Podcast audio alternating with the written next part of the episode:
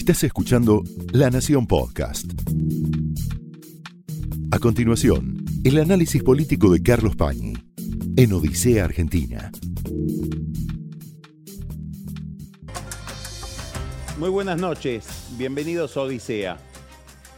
Bueno, con la pandemia, las cuarentenas ligadas a la pandemia, estamos aprendiendo una cantidad de cosas y estamos advirtiendo o verificando informaciones que ya teníamos.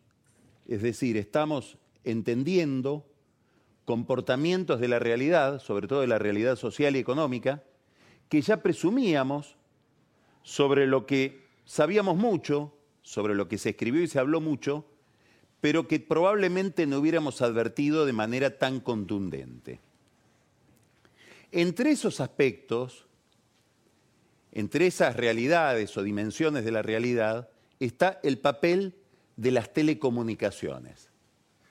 No nos estamos refiriendo solamente al papel que cumple la televisión o la radio, que son actividades clásicas o ya antiguas de las telecomunicaciones.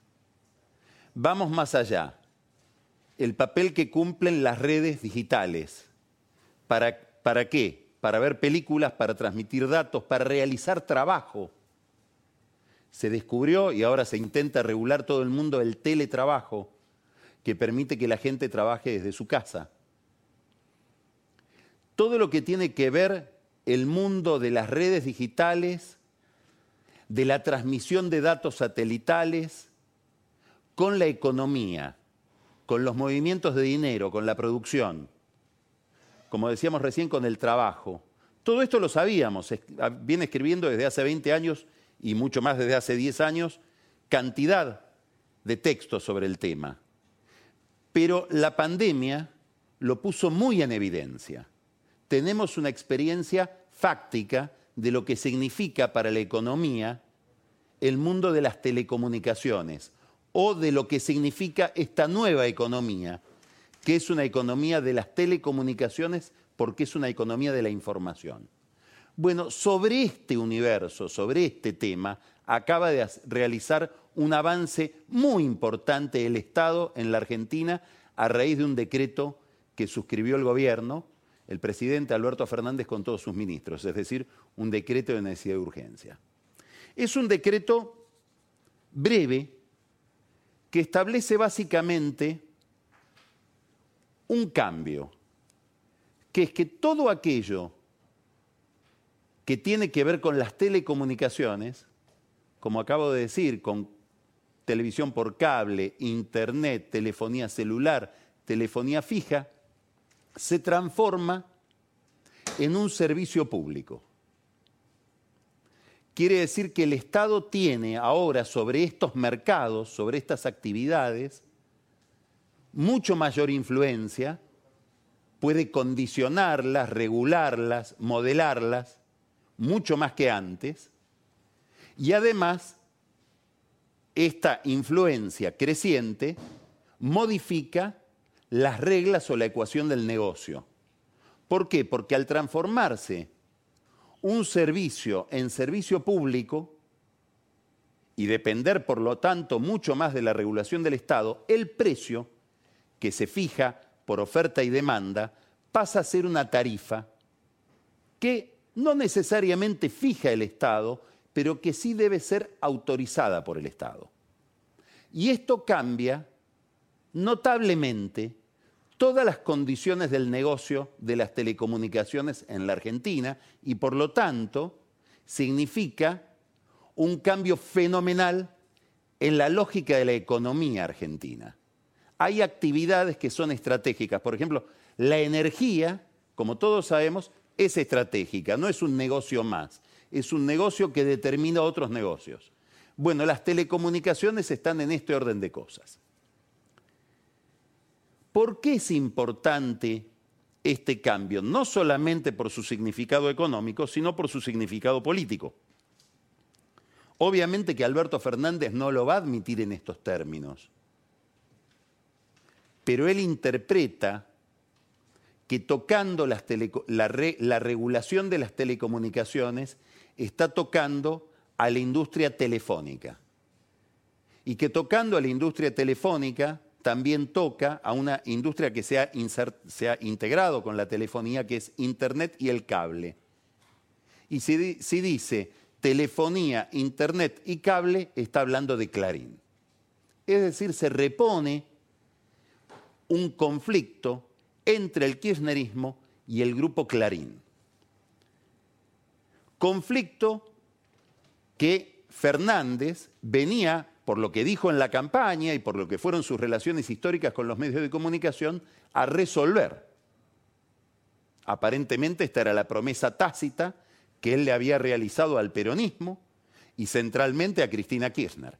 Bueno, esa resolución no fue imposible o no está en su vocación hacerla, o entró el gobierno, la política, en una dinámica que vuelve a que el kirchnerismo piense que en el centro del conflicto su contrincante no es un partido político, sino que es un medio de comunicación, o los medios de comunicación, o los medios de comunicación críticos.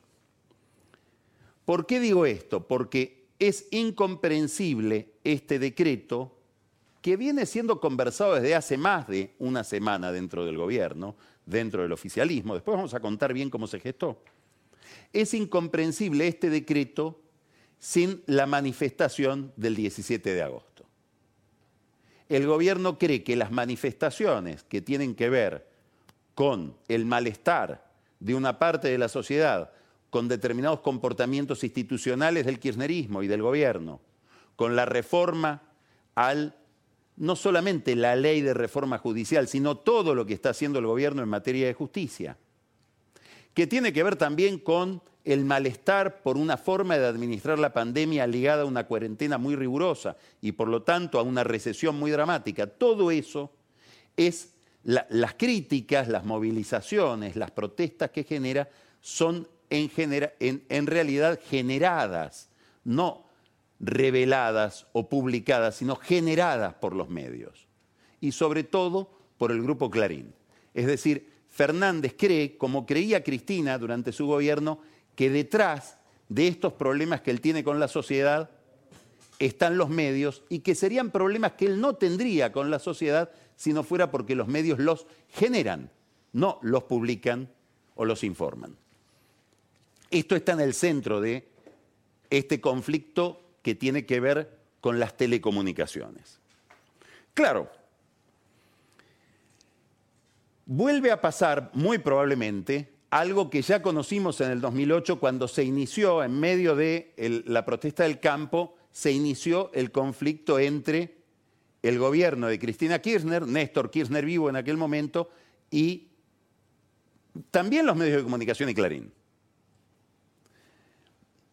La historia tiene estas estas coincidencias, estas ironías, estas bromas, cómo nació el conflicto entre el gobierno y Clarín en medio del conflicto con el campo. Había una manifestación, una concentración oficial de protesta contra la protesta agropecuaria. En esa manifestación estaba Hugo Moyano, que llevaba adelante un conflicto particular por los temas de distribución de diarios con los medios de comunicación con los diarios y centralmente con Clarín. Moyano solito en una tribuna con un cartelito que decía Clarín miente, por publicaciones que estaba haciendo el grupo Clarín o el diario Clarín sobre problemas que tienen que ver con la vida de los moyanos desde siempre, en general temas de violencia, en este caso de Rosario. ¿Cuál fue el cambio ese día? Que Néstor Kirchner, un poco en broma y bastante en serio, se sentó en esa tribuna al lado de Moyano y agarró él el cartelito. Y a partir de ese momento se desata un conflicto que sigue hasta hoy. Lo interesante es que estamos hablando de conflicto con los medios, estamos hablando de conflicto con Clarín, de una intervención importantísima del Estado en la industria de las telecomunicaciones y como si fuera obra de la casualidad o como si hubiera una lógica oculta en la historia, una foto del presidente su esposa, el matrimonio Moyano y Facundo Moyano este fin de semana en la intimidad de Olivos. Después vamos a hablar de esa foto durante el momento whisky. La em, explicación entonces que tiene este decreto nos lleva a una lógica que ya la vimos en el 2008 con la ley de medios. El kirchnerismo tiene un problema con una gente que vive en el sexto B de un edificio. Para corregir su problema o para regular sus relaciones con el sexto B de ese edificio, decide destruir el edificio. Y ya que no alcanza con el edificio, la cuadra. Y ya que no alcanza con la cuadra, el barrio. Al final de la batalla, todo está destruido, salvo el sexto B que sigue con la luz prendida. En esto que estamos viendo ahora, con este decreto que firmó el gobierno el viernes, la lógica es la misma. Se explica en el fondo por un conflicto con un medio de comunicación. Pero para corregir las relaciones con ese medio de comunicación o eventualmente atacarlo, se decide cambiar la lógica económica de, todo un sector y de un sector especialmente, como decíamos, estratégico en la economía, que son las telecomunicaciones. El principal argumento que usa el gobierno para establecer este decreto no es tenemos un problema con Clarín, que es un argumento de la intimidad de la Casa Rosada, de la intimidad del kirchnerismo. Es un argumento muy habitual en el oficialismo que es queremos ampliar derechos. Tenemos que intervenir en un mercado para llevar las prestaciones de ese mercado, los beneficios de ese mercado a más gente y por supuesto a los que menos tienen. Hay una curiosidad. Suponemos que el presidente la conoce. Todos los que usan teléfono celular, todos los que usan o consumimos Internet, por algún prestador de Internet, todos los que usan teléfono fijo, cada vez menos gente, pagan o pagamos el 1% de la facturación, de lo que pagamos en la factura, para que vaya a un fondo que administra el Estado. Ese fondo se llama Fondo del Servicio Universal. ¿Sabe para qué es? Para que el Estado por sí o a través de compañías privadas lleven el servicio a los que menos tienen, a los que no podrían acceder por la vía del mercado porque no les alcanza la plata para comprar ese servicio o porque viven en zonas donde ese servicio no llega o no es rentable llevarlo. Es decir, donde una empresa para llevar la fibra óptica o la prestación satelital o la, la, línea de telefonía fija a ese barrio, a esa zona, a ese descampado, no le resultaría rentable. Entonces, para corregir la imperfección del mercado, se genera un fondo que hoy debe tener más o menos acumulados 12 mil millones de pesos, por el cual el Estado da préstamos, o mejor dicho, subsidios, más que préstamos, a muchas empresas a lo largo del país que están estimuladas por esta vía a llevarle el servicio a los que no tendrían el servicio por las empresas que compiten en el mercado. Muchísimas de esas empresas, que se llaman sociedades anónimas con, participación estatal mayoritaria, son empresas provinciales donde interviene el Estado provincial, las hay en Jujuy, en La Rioja, en Misiones, muchas de ellas funcionan muy bien y llevan el servicio de las telecomunicaciones a lugares donde no llegan las empresas de mercado, estimuladas por este fondo que les otorga determinados montos de dinero, 300 millones, 200 millones, según sean empresas mayoristas o minoristas, para esa extensión o democratización de las telecomunicaciones. No es la única forma que ya tiene el Estado para lograr lo que Fernández quiere lograr con este decreto.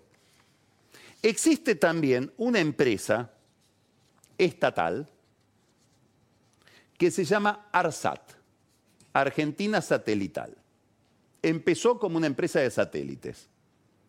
Después se le agregó una gran red federal de fibra óptica. Es decir, ARSAT se encargó de hacer un tendido de fibra óptica en todo el país. El que inició esto fue Julio De Vido.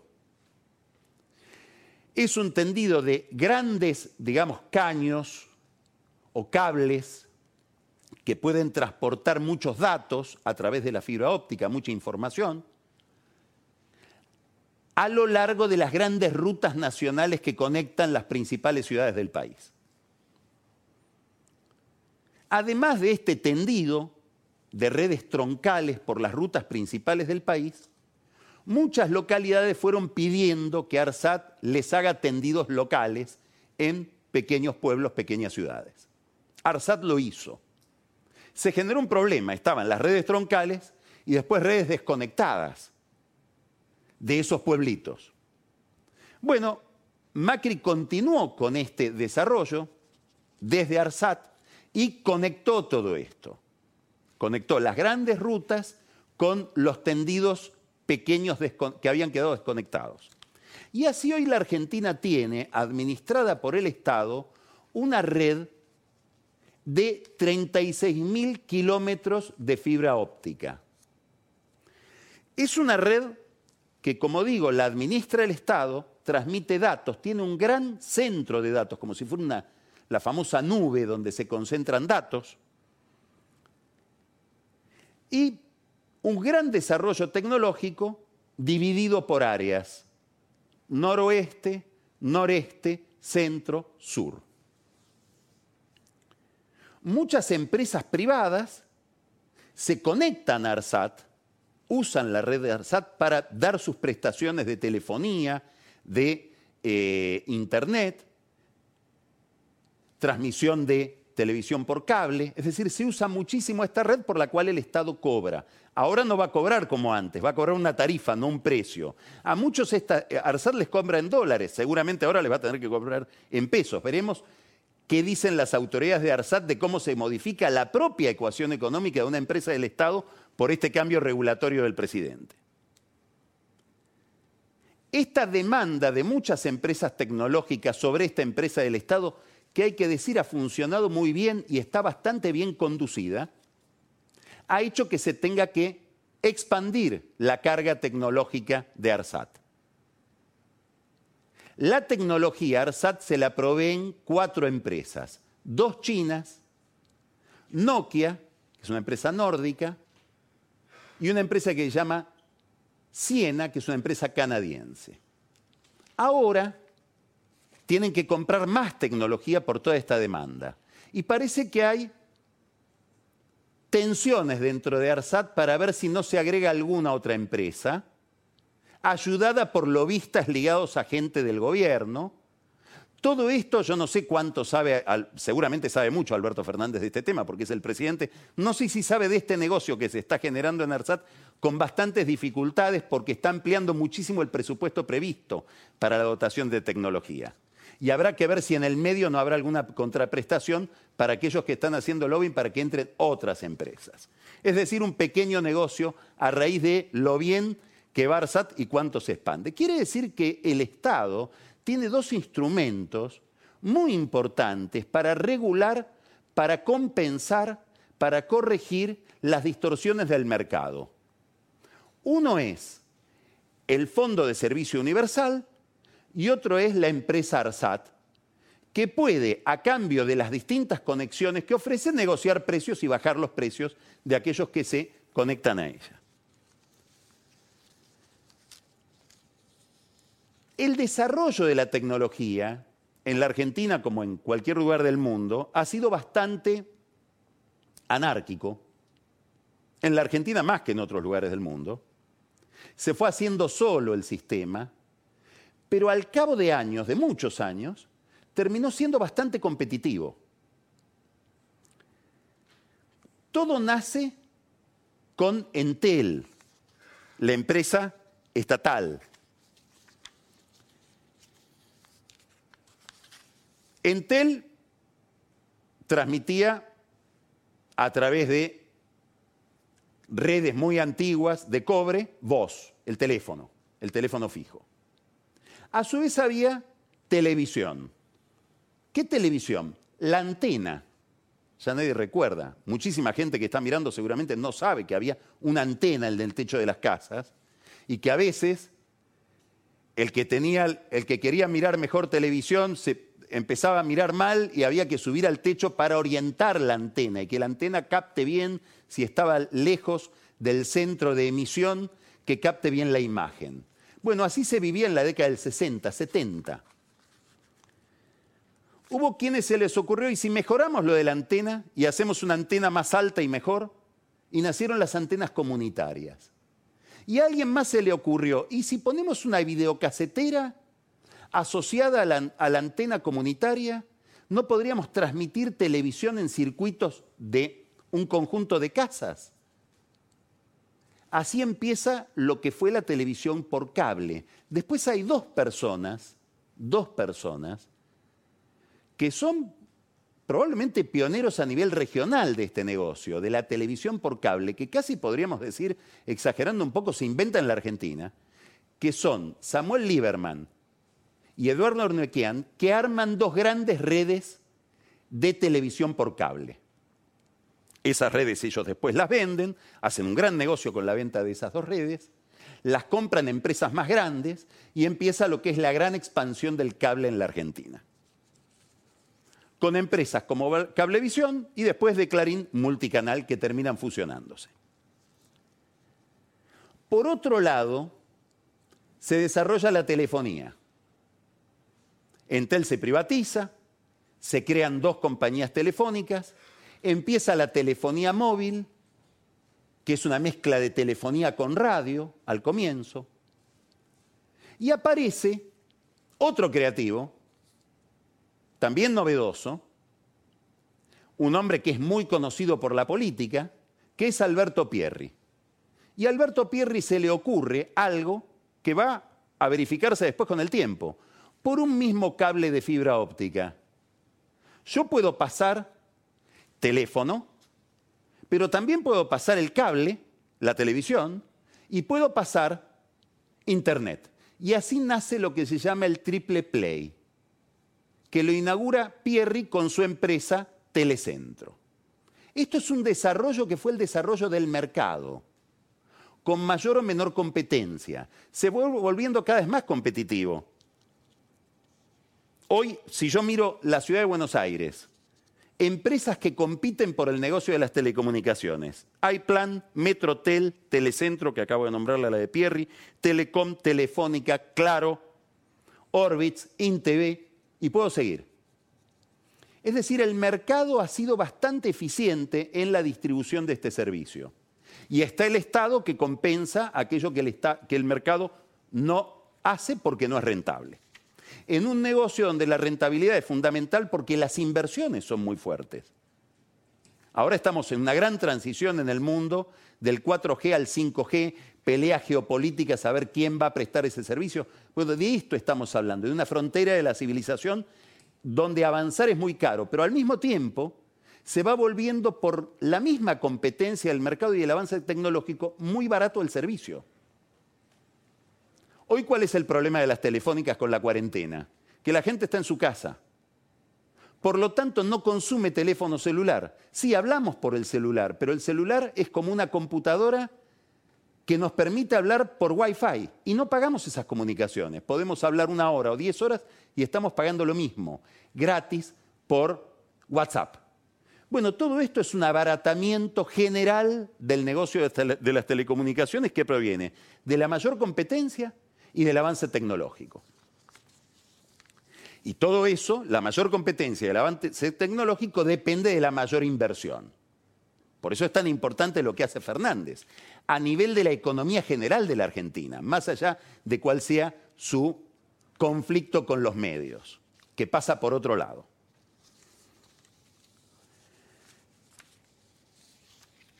Ahora bien, el decreto, el decreto supone entonces un avance estatal sobre todos los servicios que tienen que ver, como decimos, con telecomunicaciones, y plantea un problema.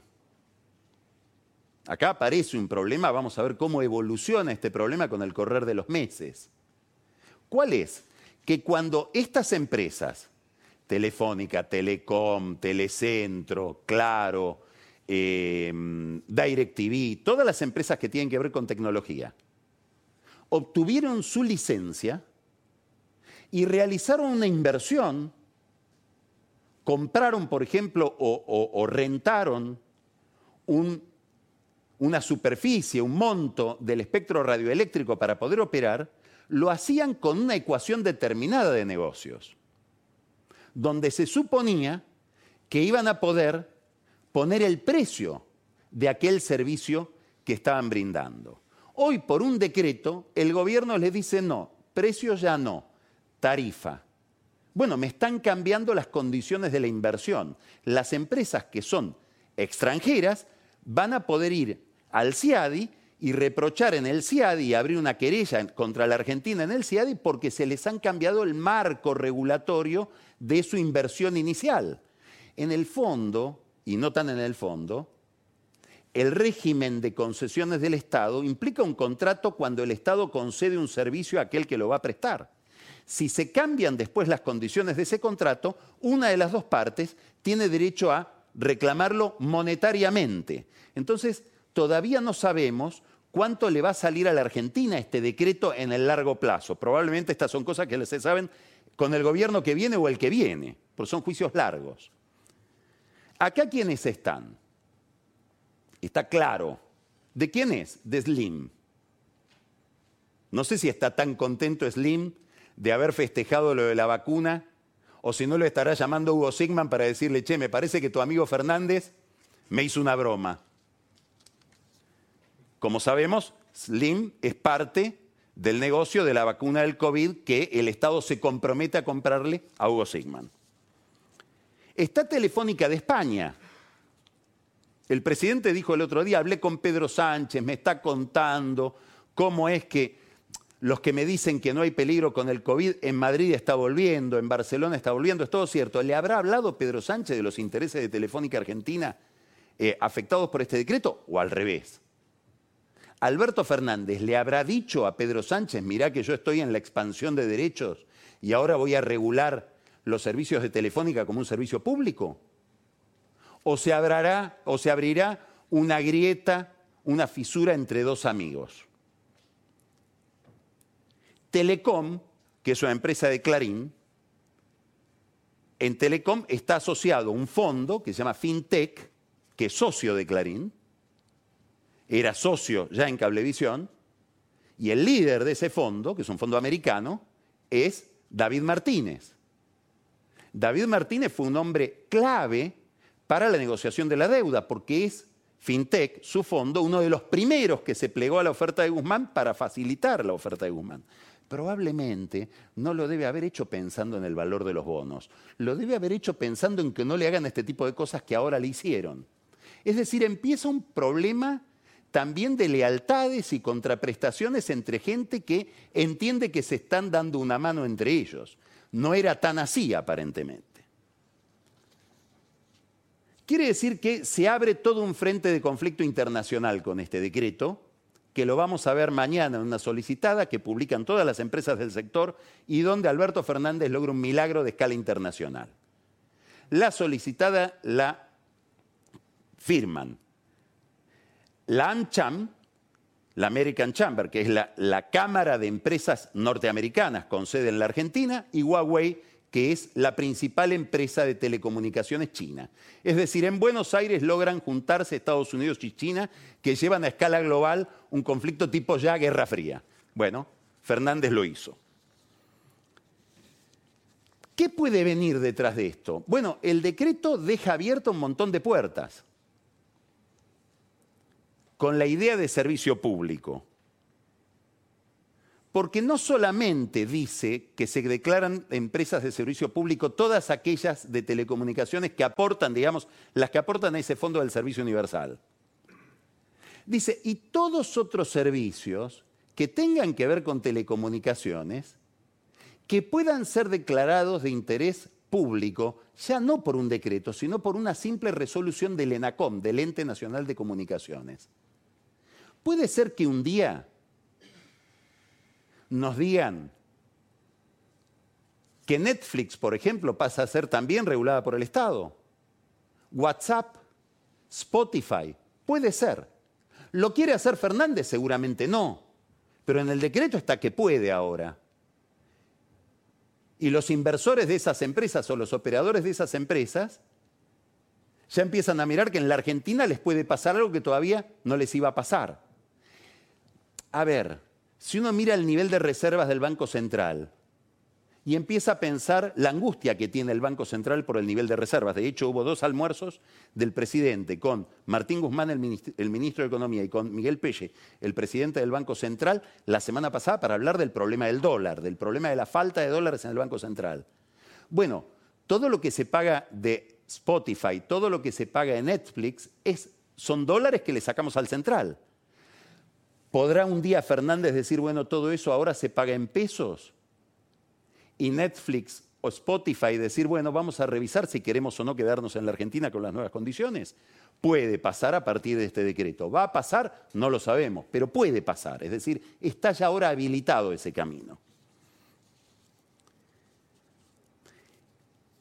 El caso tiene algún parecido con Vicentín, no solamente porque sea un avance sobre el Estado, sino por la forma en que se gestó.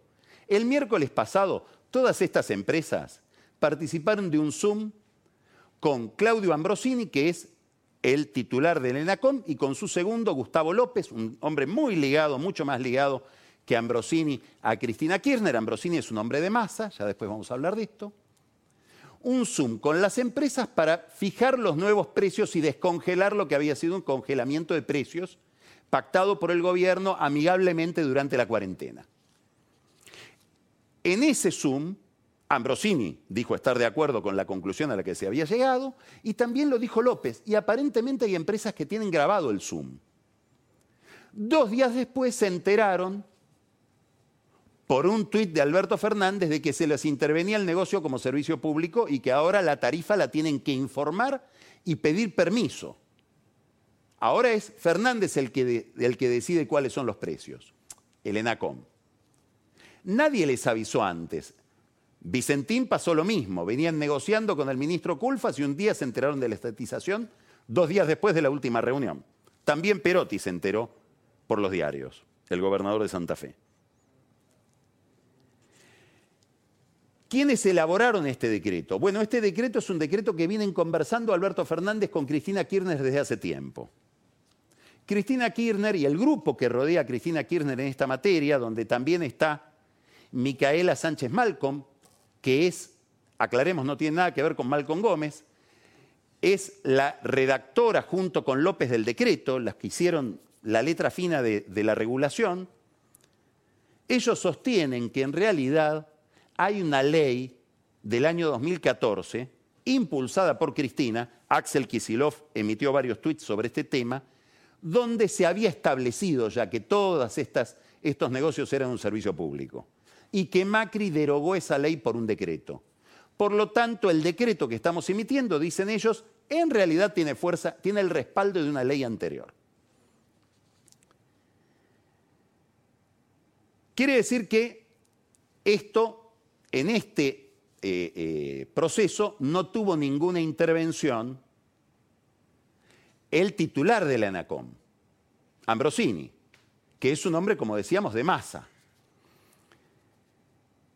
Es más, cuando uno ve las últimas declaraciones de Ambrosini, que ha dado reportajes en, en, las últimas horas, entrevistas, él aclara, no aclara, pero dice, cuando el presidente me llamó para informarme, como diciendo, le está hablando a los del Zoom, miren que yo no sabía todo esto. Hay una versión muy brumosa de que Ambrosini inclusive quiso renunciar y que Massa le, dijo que no. Esto va a ser un avance. Es un paso que va ahora a otro paso. En el Congreso, el kirchnerismo va a tomar un proyecto de ley de defensa de la competencia de Carrió y otro de Lustó de la época de Macri, donde establecen que cualquier empresa, no hablan de telecomunicaciones, que supere 40% del mercado, implica una posición dominante que debe ser regulada por el Estado. Es decir, van a hacer una especie de toma de judo, utilizando argumentos en su momento de la oposición, para ir a una mayor regulación pensando sobre todo en el negocio del cable y de Internet, y detrás de todo en Clarín. En una idea de Fernández de, yo conozco bastante bien cómo es lo de Clarín, no hay que hacer ley de medios, hay que tocarlos en su negocio, en sus ingresos. Esta es la idea que está detrás de todo esto. ¿Qué contesta Carrió? O los que elaboraron el proyecto de Carrió. Primero, habría que discutir todo eso porque nosotros en su momento lo discutimos y nos convencimos de que no era tan así. Es decir, no lo retiramos por Clarín, sino por el concepto mismo. Pero además, si está tan interesado Fernández en garantizar la libre competencia, por qué retiró los pliegos de los nuevos titulares de un, tribunal de competencia que nunca se estableció en el país y que estuvimos a punto de establecer nosotros y él ahora va para atrás. Discusión que vamos a ver en los próximos días en los diarios también por este proyecto de ley de competencia que va a presentar el kirchnerismo en el Congreso para dar un segundo paso en el conflicto con este sector. Claro, Massa queda desairado. Ya viene estando desairado Massa y habría que mirar un poco con lupa la relación Alberto Fernández-Massa. Primero, porque Massa se sentía el interlocutor de las grandes empresas de telecomunicaciones y sobre todo de las grandes empresas de medios que tienen negocios en las telecomunicaciones y centralmente en la relación con Clarín. Fernández ahora emite una señal con este decreto. Miren, si tienen que hablar con alguien, hablen conmigo, no es Massa el interlocutor.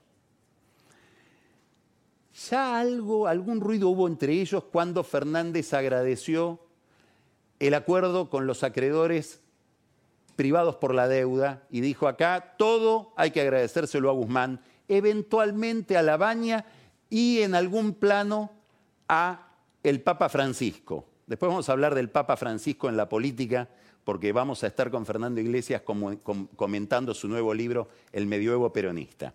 Pero, digamos, entre los agradecimientos no hubo ninguno a Massa, que se ufana de haber sido muy importante en el cierre de la deuda, sobre todo por su amistad con David Martínez, FinTech, Telecom.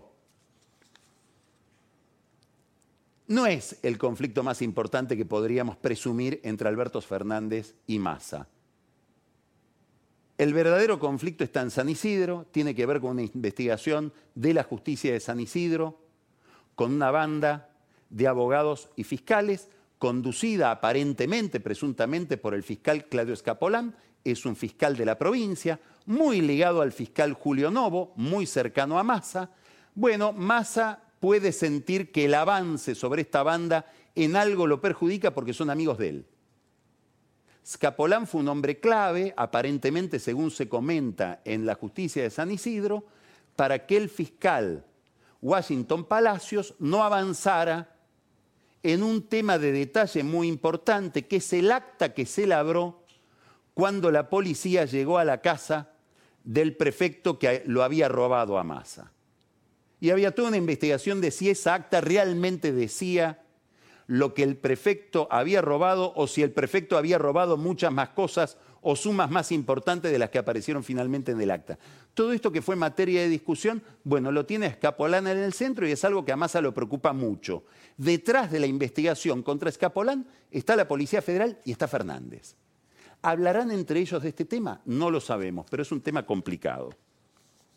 Más allá de esto, que puede ser de detalle, y puede ser que nos estemos metiendo mucho en los entresijos del poder, lo que hay es un interrogante de nuevo, que se va despejando cada vez más, sobre la orientación general de Fernández y su gobierno.